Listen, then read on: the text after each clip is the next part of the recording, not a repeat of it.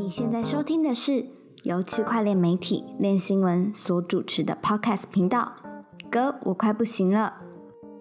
嗨，欢迎收听这一集的歌，我快不行了。呃，前面两集呢，我们有邀请了这个 XRX 创办人黄耀文，然后来讲交易关于交易所的安全的事情。然后更早一点，呃，在上一集呢是找那个台大的杨老师来跟我们说有关于一些呃监管的议题，尤其是在 FTX 呃的事件发生之后，这些受害者在诉讼啊，还有呃等等的这个法律规范之下，会是大概怎么样一个情形？呃，还有一集是这个产品跟谢董，我们一起来聊，也是蛮深的 DeFi 的东西，关于呃这个 Curve 的呃稳定币等等的这些深入议题。有的人好像觉得很好听，有的人也是进入梦乡。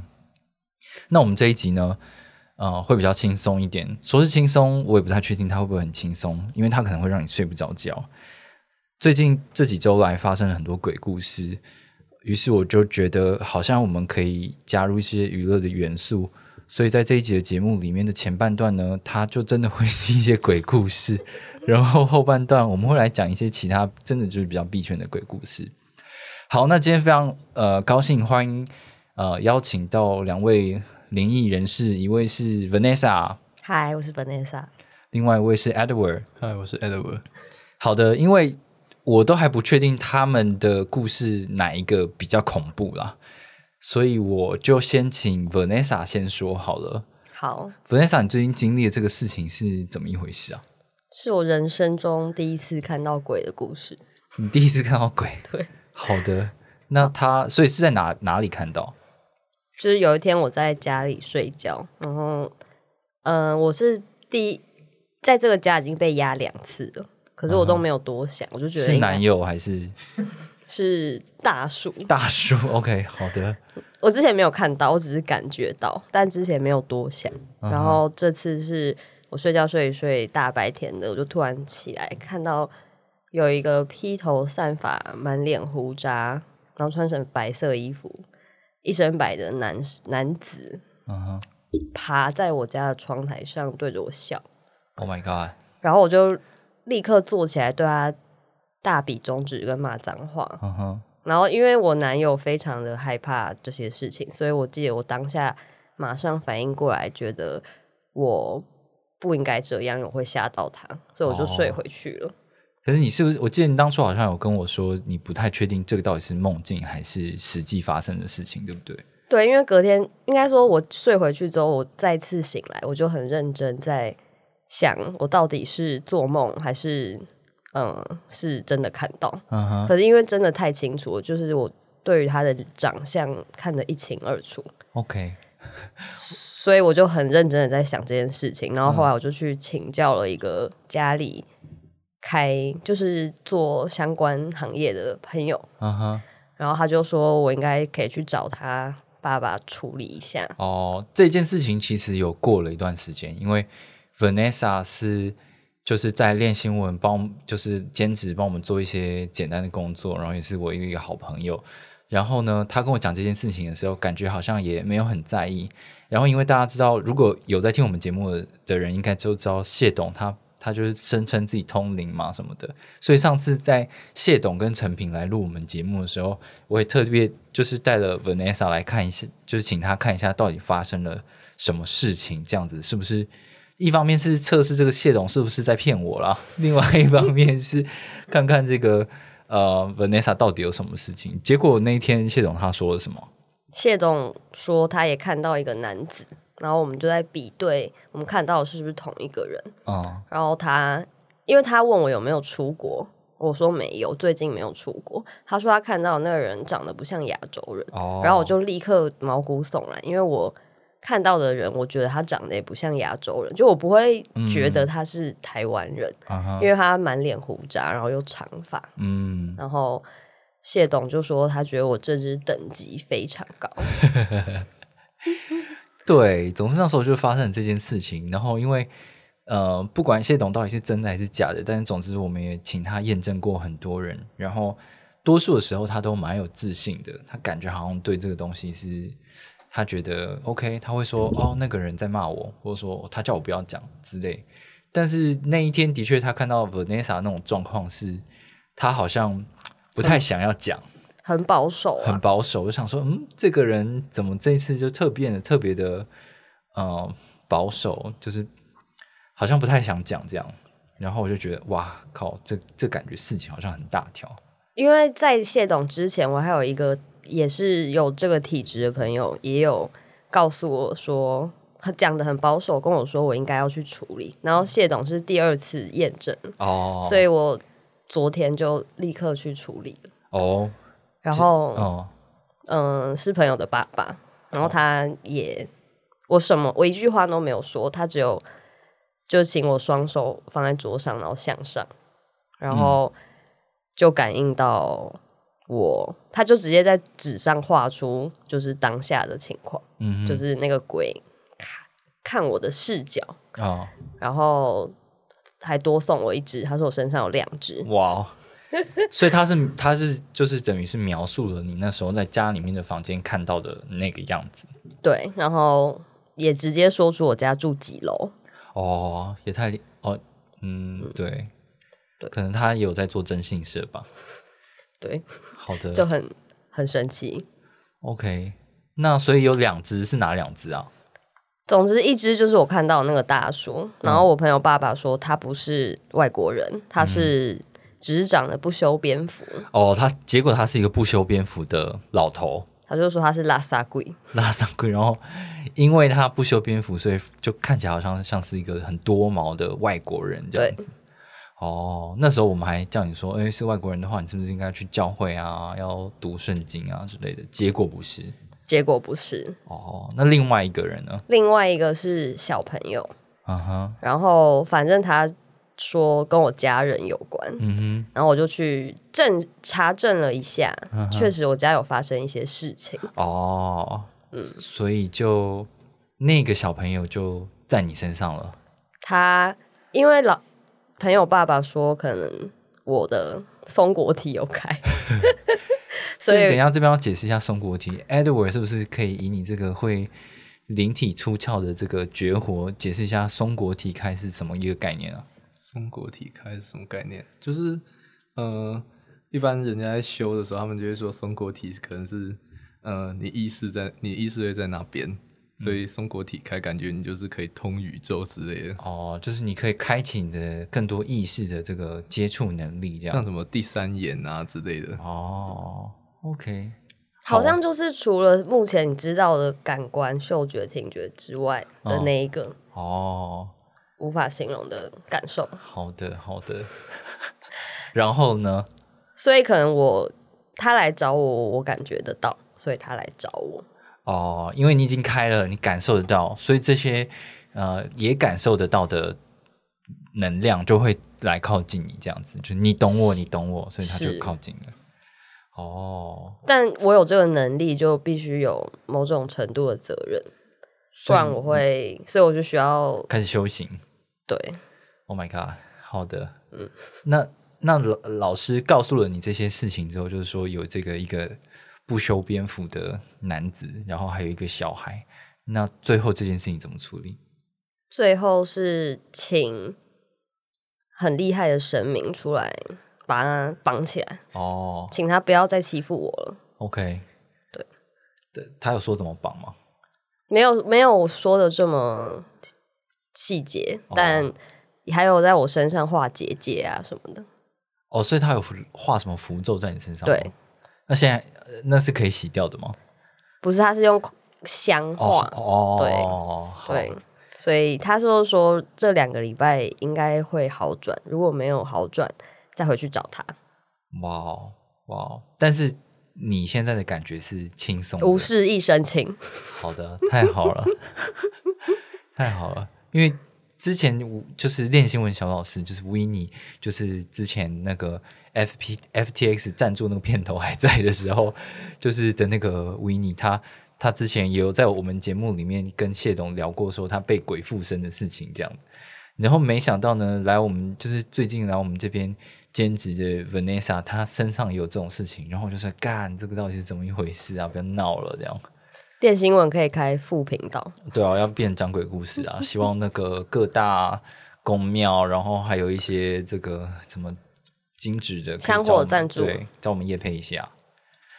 好，那讲完这个 Vanessa 的故事呢，其实也是今天也是特就是临时抓那个 Edward 来录，因为 Vanessa 今天在办公室，然后跟我们讲她的故事之后，我想说，干，那吓死人了！结果要来录音之前。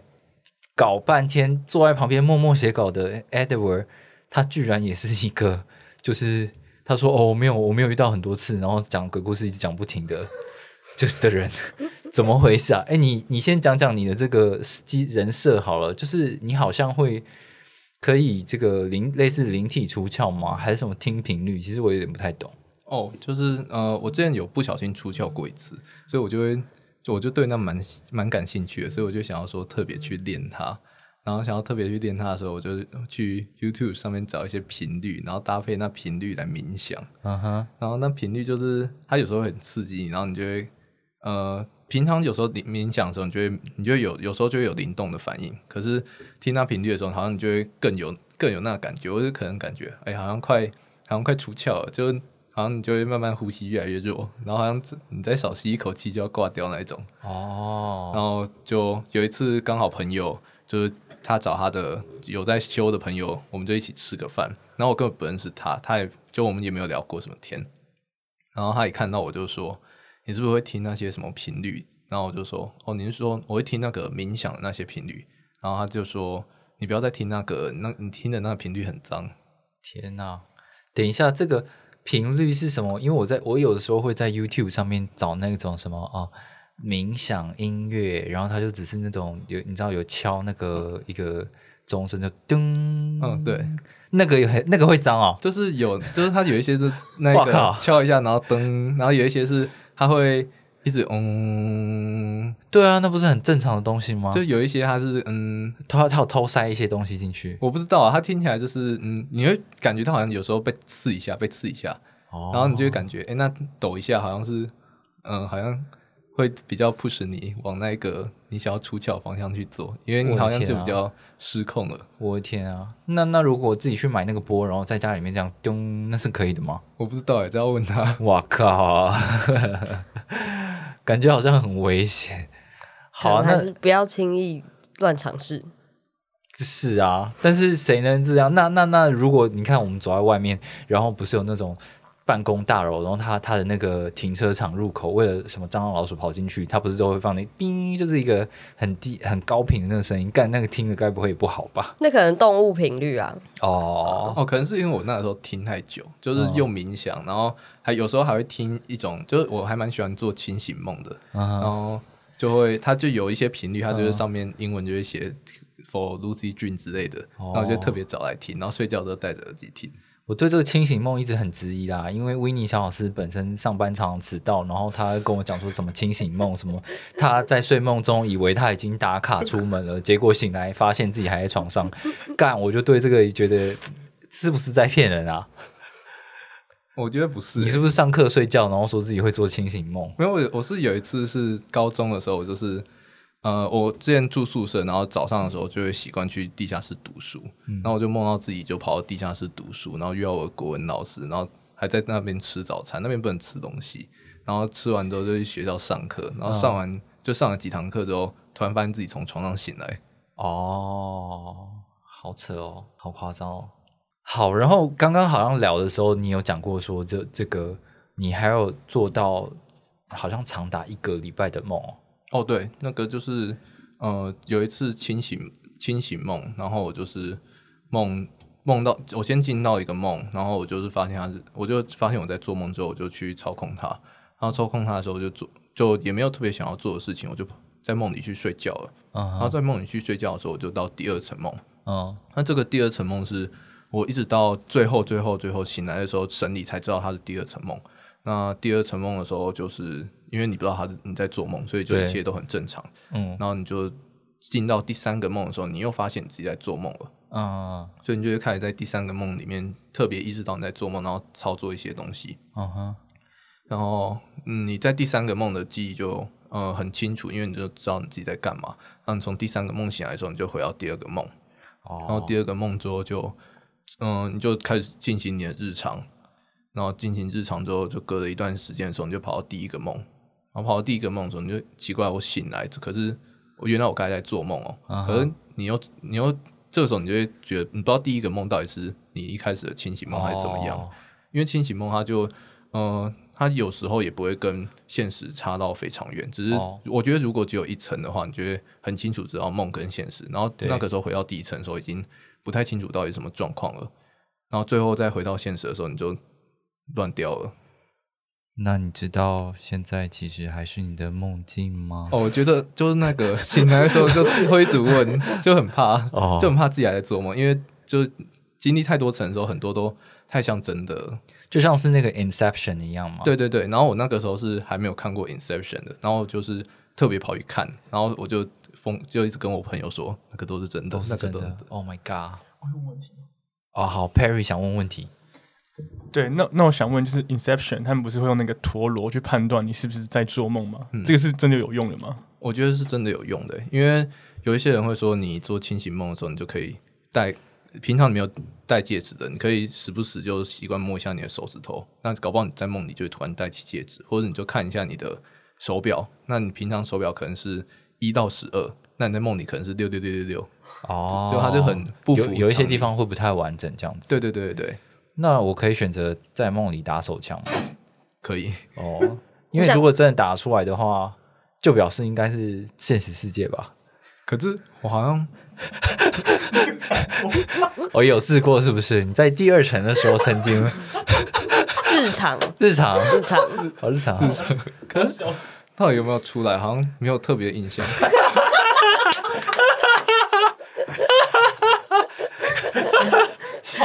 笑，我想补充一下，就我当初也想要练清醒梦。哦，是因为我看到有一个。就是有人在讲说，戏骨啊，有一群创业家是会特别开小剧密道对。去练习这件事情，因为如果你脑子里有什么 idea，你就等于今天晚上就可以实现它。哦，所以很方便，它是一个技能。哦。就是我想要创业成功，我想要募到一千万美金，然后我就去做清醒梦这样子，就照你的剧本演。那真的 S B F 应该去做一下清醒梦。不对，应该是我们吧？应该是用户要去做清醒梦。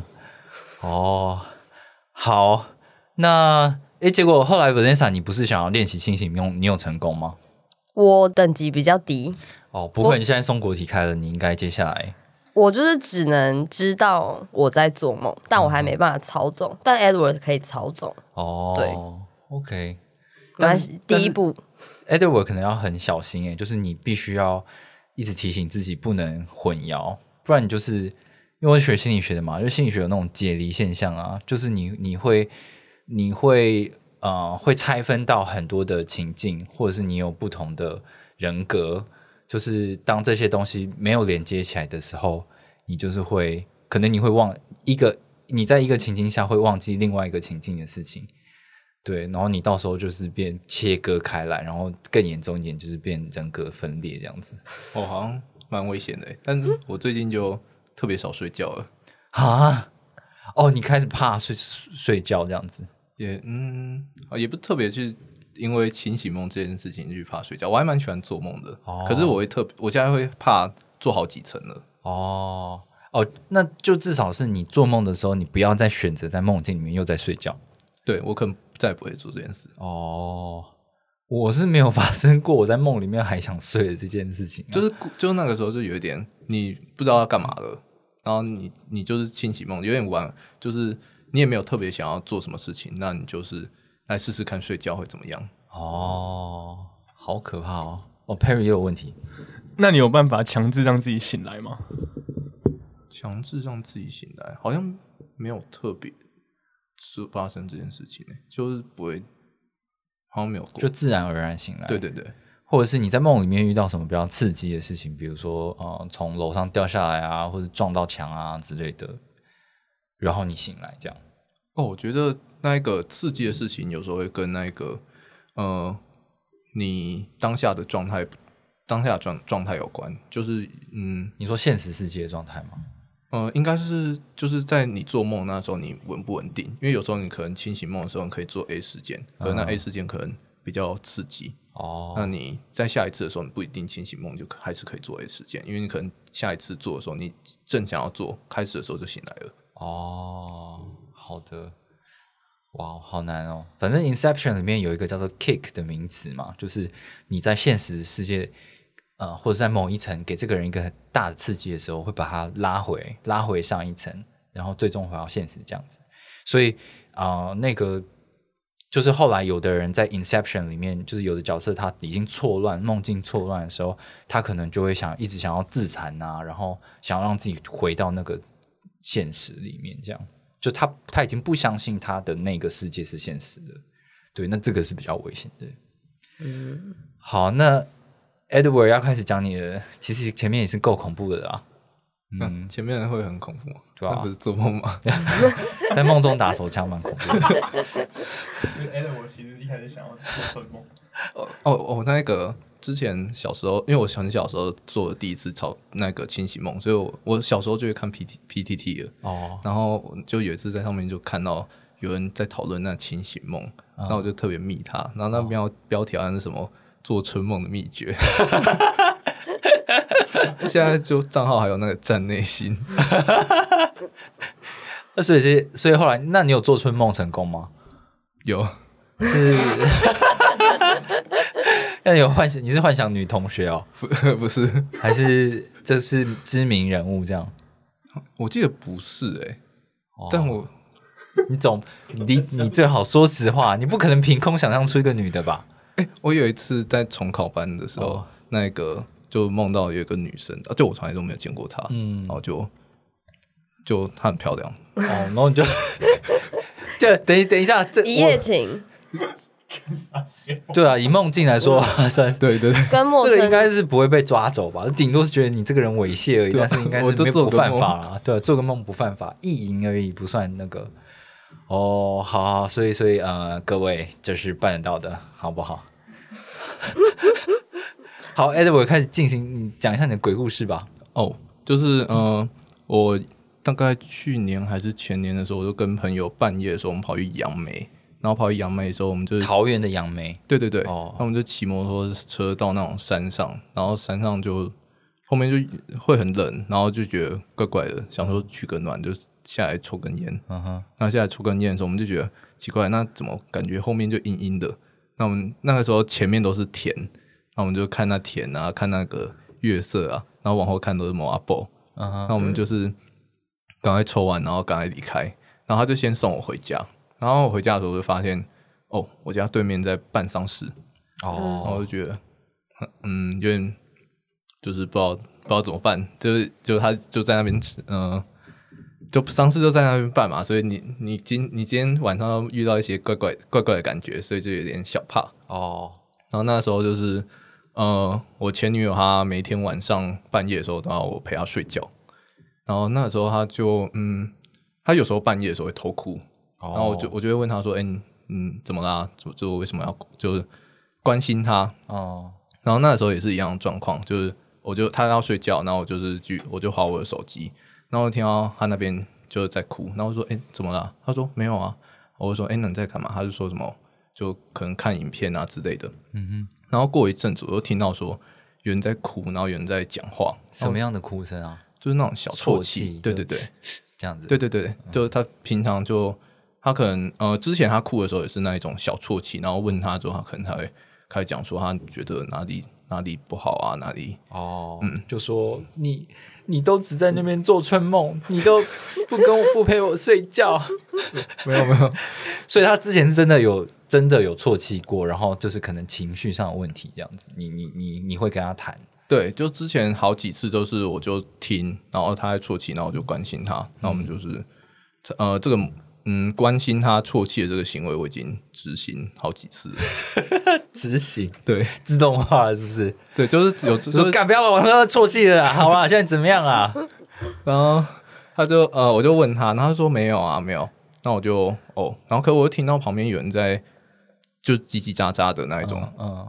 然后过一阵子之后，我又听到，就是还是听到那种啜泣跟叽叽喳喳。我说说，哎，你你这你那里有人吗？他说没有啊，你干嘛啊？我然后我就想说，你吓到他了。对，我就想说我吓到他了。可是我是真的听到，然后就赶快传讯息给我那个朋友说，靠，那个我一直在叉叉叉的，我在跟叉叉叉讲电话，然后一直听到旁边有人在讲话，有人在哭。嗯，然后他那个我朋友他就说，会不会是你那一个你家那边丧礼影响到你？我就说有可能，所以我就也没有讲这件事情。嗯哼，然后之后隔一天，我前女友就跟我说，她梦到。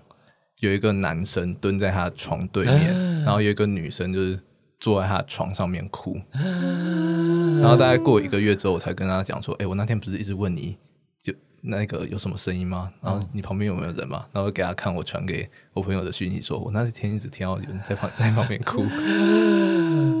干哇哇，这蛮恐怖的。可是像 Vanessa 她这种是。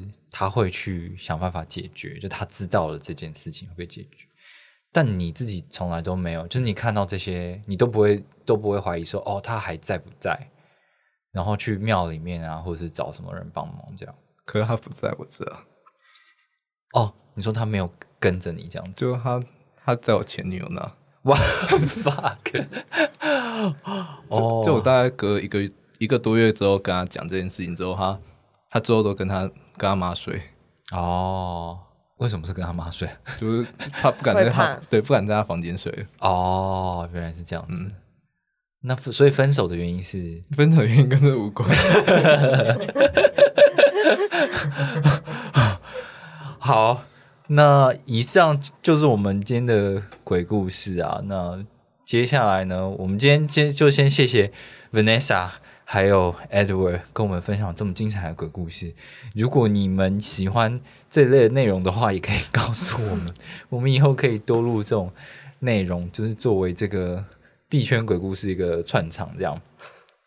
那今天就谢谢 Vanessa 跟 Edward，谢谢谢谢。嗨，现在进入了我们的 Podcast 的后半段，然后前面就是讲了这现实生活中的鬼故事，那现在我们要。当然要回归到我们的正题，就是关于这个币圈的鬼故事啊。这鬼故事其实就是已经蛮久了，就是 FTX 的事件至今就是一直有很多事情连环爆，包含台湾的这个呃理财管理平台啊，Staker 啊，他说他受到 FTX 的影响嘛。然后还有这个应该是香港的交易所 AAX 也说受到影响，所以好像负责人就人间蒸发了这样。对，然后所以啊很多很多的用户都受到影响啦。嗯，我们也觉得非常遗憾，然后我们自己也有受到影响这样子。那呃，希望任何事情都可以有一个。圆满的落幕，或者至少大家的心情可以啊逐渐回到稳定，逐渐回到正常的生活。这样，那这周呢，前面我们会先讲一样，就是一个鬼故事，就是 S B F，它虽然说是变成是众矢之的嘛，大家都来找他，然后问他接下来该怎么办，然后。呃，陆续释出一些官方的讯息，好像也就显示说，哦，他们就只剩下这些钱，然后还有很多资产正在调查，不管是有流动性的、流动性不太好的，或者是没有流动性的这些资产，都还都还在调查中，由他们的这个破产律师，也就是新任的这个 CEO 正在处理嘛。那大家也就只能去等待啦。对，不过。S B F 不知道为何他还是积极的去参加各种公开的活动，比如说 Podcast 的访问，或者是在美国的这个这个 Deal Book，它是好像是华尔街日报、纽约时报、纽约时报主办的一个活动，这样。那今天我们就把他的这些发言整理出来，然后我记，因为这个是我跟俊哥一起。做的，然后我们的共同感想就是，S B F 又在讲干话，就感觉他一直顾左右而言他，然后都没有想要正面去回答自己问题。对，我觉得也是蛮奇怪的现象。他最近超火药的，不止出席了一场演讲嘛，那虽虽然我写了报道，但其实我也是，我也觉得是雾里看花，因为他回答问题的方式就是，嗯，他不会正面回答你的问题，很绕，对，很绕，很绕。像像被问到挪用资金的时候，他会，他就是会推给会计混乱啊。他现在不是执行长，然后没有访问数据的权限，嗯，然后阿美达的银行账户可能跟 FTX 用户的账户混到了，嗯哼，对，可能混到，好像不小心的感觉，对，可能就是我故意混的了。对，能不能进去一下下就好？然后爆爆掉的原因就是他一直会一直强调，他现在好像是最近才开始强调，好像是新的说法。对我以前没什么印象，他说阿拉梅达他还一直没有干涉阿拉梅达事务，然后后来才惊觉他们原来杠杆开的这么大。哦，对，对他好像。讲过蛮多次的，因为每次只要问到这个阿拉米达的事情，他就会说，啊，那个应该是阿拉米达那边做的，但是他没有很清楚细节，他大概只知道怎么样这样，对，就是一直重复这种说法，然后该道歉的他也是会道歉啊，我觉得很一样，我觉得很抱歉，我没有把事情做好，我应该要做好这个风险管理，可是却没有做好风险管管控，我们太大意了，这样。嗯，其实都蛮于事无补的。嗯，俊哥，你有没有对里面他讲的事情有哪些是比较有印象的？比较有印象的就是，嗯，主，我觉得主持人就是逻辑蛮算清晰嘛，你觉得算？我觉得算吧，因为就是 S B F 在闪躲的时候，他就一直问他，他没有被他带带节奏。对对，那他有问 S B F 说他。十一月，哎，十一月七号的时候有发发了一篇推文。嗯，那 S B F 在那一篇推文，他说十一月七号的，他有他曾经说，呃，F T X 的资金足以 cover 所有用户的资产。那 F F T X 也没有拿过用户的钱去投资，而且就就算连国库券拿去投国库券这样的行为都没有。嗯，然后而且会一直持续处理用户的出金。哦，对，然后他之后把这个推文删除了，然后主持人问他记不记得这件事，他就很顾左右而言，他就说：“哎，我有点忘记我是在哪里发布这样的推说法。”对，然后我好像我好像有一阵子去回想我讲过什么很矛盾的话，然后之后我觉得。这一段话好像不应该存在，所以我就把它去死啊！我好像好像就把它删掉了吧？他就这样讲，感觉他对啊，有那种选择性失忆。就你们记不记得有有一阵子他开始发那种单字文，就是什么 What happened，然后发一个字一个字发这样子。然后那时候就有人说他是为了要去删掉以前的一些文章，然后不想被人家发现。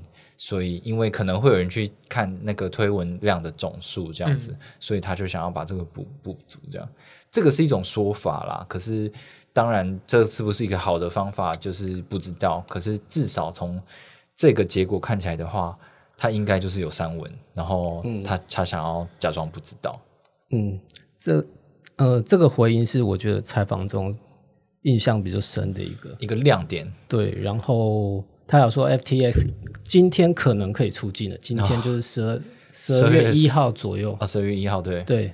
那今天可能可以出境，到底不可以？我 A P 我 App 都打不开，出 出这种可以怎么出？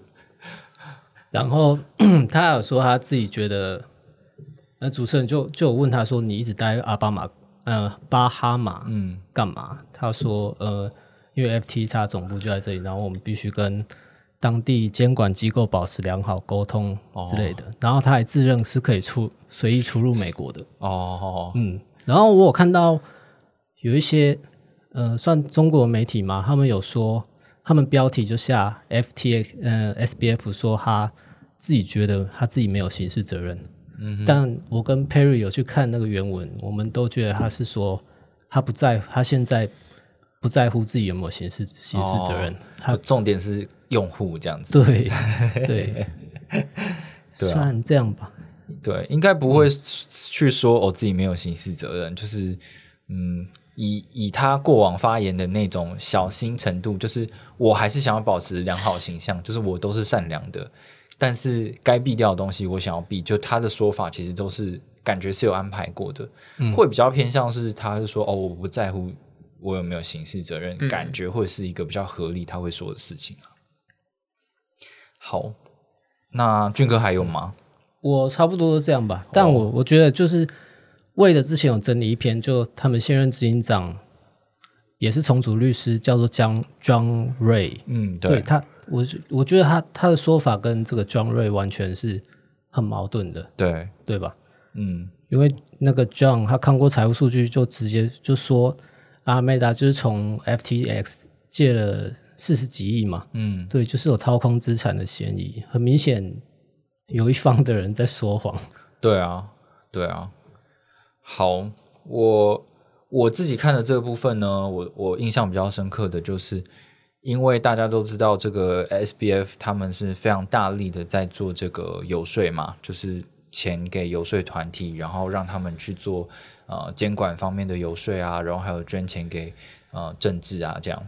那我会跟这个俊哥觉得说，他们都在闪躲问题的原因，就是因为。这个主持人他一直问 S B F 说：“那你这些钱到底是哪里来的？你有拿用户的钱去做游说或者是搞政治吗？”然后他是回答什么？S B F 回答是说。哦，我们其实在这个 CFTC 的这个监管政策的进展上面有非常多，我们付出了非常多努力，然后我们一直在参加各个这种大大小小的会议，我们做了很多的进步。然后呢，关于这个政治游说的部分呢，是因为我想要支持他们的防疫政策，因为他们防疫政策做得很好，好厉害，我都我都快忘记原本问题是什么了。对，然后然后主持人就继续追问他，大概问到第二次，他才说。其实这些钱呢，就是来自于这个利润。他说：“可是，而且呢，这样子呃，钱花出去的数目比之前阿米达赚的钱还要少很多。意思是说，他付得起啦，只是他还是没有正面的回答，说到底你说的这个利润。”跟用户的资产有没有关系？是用用户的钱去赚的利润吗？对啊，也有可能啊。那你不就是讲了一个干话，就是你 你到从头到尾你没有否认你挪用用户资产这样，这个是我觉得比较，呃，就是觉得啊，无言的，对啊，蛮无言的。然后还有一个是大家都在说什么呃，他们给爸爸妈妈。很多房子买房子啊，这个很多吗？是很多间吗？好像是一个海边度假屋而已啦。可是他们很多的员工在都有都在巴哈马有这个房地产这样子。我不知道实际情形怎么样，不知道他们是 FTX 帮他们买，还是说呃帮他们补助一点，还是说 FTX 卖给他们？这个我是不太清楚。可是就访问的记录看起来呢，是真的蛮多的。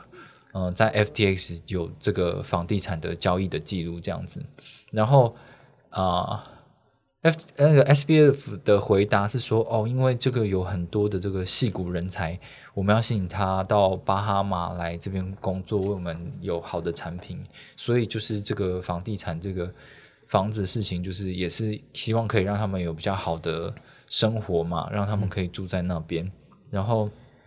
他说：“哦，有很多人都在这边自产了，然后，但是现在的话，我就对他们的投资感到遗憾。这样，那对我也不知道他到底在想什么，讲什么啊？对啊，他自己的房产好像跟好像讲的要给员工住的一样。对，我觉得我们可以出一个，就是。”把 F S B F 的答案都写出来，然后让大家去猜他问题在问什么。看对不起来，对对啊。然后总之他也没有正面回答说父母的问题，他只有说那个那个的确是有个房子，然后可是他不是想要长期持有的，就是说他们可能是为了要拿来转卖。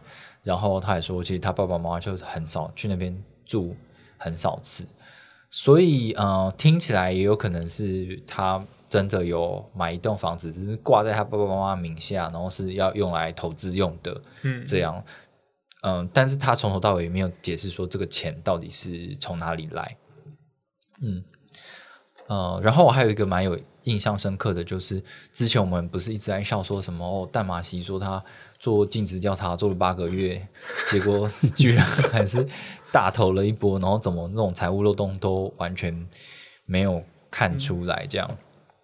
然后 S B F 的这个回答，我觉得蛮经典的，因为主持人问他说：“哦，像是什么红杉啊，还有这个 Paradigm 啊，这些大大型的风投机构都有投你们，那他们都没有问过你的风险管理的事情吗？”然后 S B F 就说。我觉得那不是他们的责任。如果你用风险呃风投机构的眼光来看的话，你主要会考虑的是这个公司的成长空间，而不是说它有什么负负面的缺点，有什么危危险性这样子。如果你考虑太多，然后想的是这个公司有什么缺陷的话，那你就不是在做投资了。好像很有道理，好像很有道理，对不对？我是风投，不是来帮你做风控。对啊，我是做风投的，我就是知道会有危险，所以我就愿意投。反正我知道你会涨就对了。我靠，这这真的是蛮有道理，是蛮有道理的。但大家就是要，因为可是，在币圈的多数人都会说，哎，这个这个项目，这个这个项目，很多很多大大佬大佬风投机构全投嘞，这咱们也一定要投这样。那你就要知道，风投机构他们在乎的是成长率，所以他他可能不是在乎说这个产品产品是不是真的能够成功，或者是真的有用，嗯，有话题性可以炒起来比较对。重重点是这个东西会吸引很多人来买，那我的目的就达到了，它可以成长这样子。这个是我们必须要那个的，然后。S B F 就就他们就问说，哎，S B F 大家都说你有在嗑药，你是不是有在嗑药？这一段也蛮好笑。对啊，这应该是蛮多人想要知道，而且很多读者也都好像都觉得他在嗑药。对，然后我觉得他回答也还算合理，就是有一种那个有一种药叫做 E M S A M，然后它是一种抗忧郁的药物，可以促进多巴胺。多巴胺就是一神经传导激素嘛，然后它可以就是你当你有快乐的情绪的时候，就是会有分泌多巴胺这样子，然后让你的神经受气可以接受更多的刺激。那 S B F 是怎么回答呢？他说：“我这个二十一岁生日才喝第一口酒，一年只喝半杯。”但是喝酒跟用药是没有强关联，对啊，对啊，假油啊是假油啊，好不好？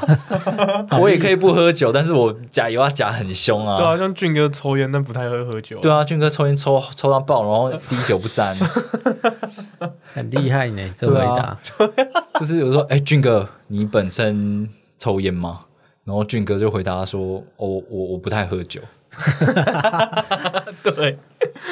对，那但是他后半段还有解释啊，他有说哦，其实他们就是公司内部做 party 的时候，其实都是在玩桌游。那这个因为他们的呃员工什么的也有很多的照片在网络上，所以大家应该至少可以知道有这件事情啊。然后他说，至少他在办公室都没有看到任何的非法药物。然后他自己呢是在有合法的处方签底下，可以去取得一些有有助于集中那个啊注意力跟。集中力的这个药物，呃，然后让他自己可以集中注意力这样子，嗯，所以嗯，我不知道哎，这个可能是美国的一种风潮，就是他们这种呃，在高压然后很快速的环境之下，他们其实会透过很多呃经呃这个叫什么神经刺激的药物，然后来呃提升你的表现。那他自己是说他是合规范的去使用这些药物啊。那这个我就不知道怎么说了，因为嗯，对啊，他是有用药，但是他不是用的是你们想象的那种 摇头丸啊，在巴哈马这样克先吸两条再说，就是也不是那种满嘴白粉的那种用药，而是嗯，这这这要怎么说呢？对啊，就是精神用药吧。嗯，好，那可能大家会关心说，就是 S B F 到底是怎么看，说接下来怎么办？这样，那其实他他的。回答就是，就是都一成不变啦。就是说，他不知道他未来会怎么样，因为有太多事情发生了，所以他根本就不知道接下来会发生什么事情。但是他能做的就是帮助呃用户啊，协助这些监管机构啊，然后找到一条道路，然后让这个 F F T X 东山再起这样。然后他他有提出一个想法，就是他觉得，他就因为他一直。很多公开访问都在讲说，我我我很后悔要就是破产重组啊，这个早早就不不这样做了。那他在这个访谈里面还是这样讲，就说他觉得比起把东西全部都卖掉，那他他觉得一定还有一个更好的道路。嗯，那这主持人也就问啊，就说那所以你觉得怎样才是比较好的？然后他就举了那个之前我们有写过一篇，就是关于这个 b i f i n i x 的案例。那这个这个的话，就是他之前的一个前员工也有在破产的前一刻就发了一篇这个一个长呃推文，就说对他印象深刻。我那时候以为他们真的会这样搞。对，他他问大家调查说：“哎，请问我们要宣告破产，还是清算清算，还是我们要这个发币呢？”对。结果我才弄完这个新闻而已，干马上就 说搞破产。那那你问屁呀？你都知知道了。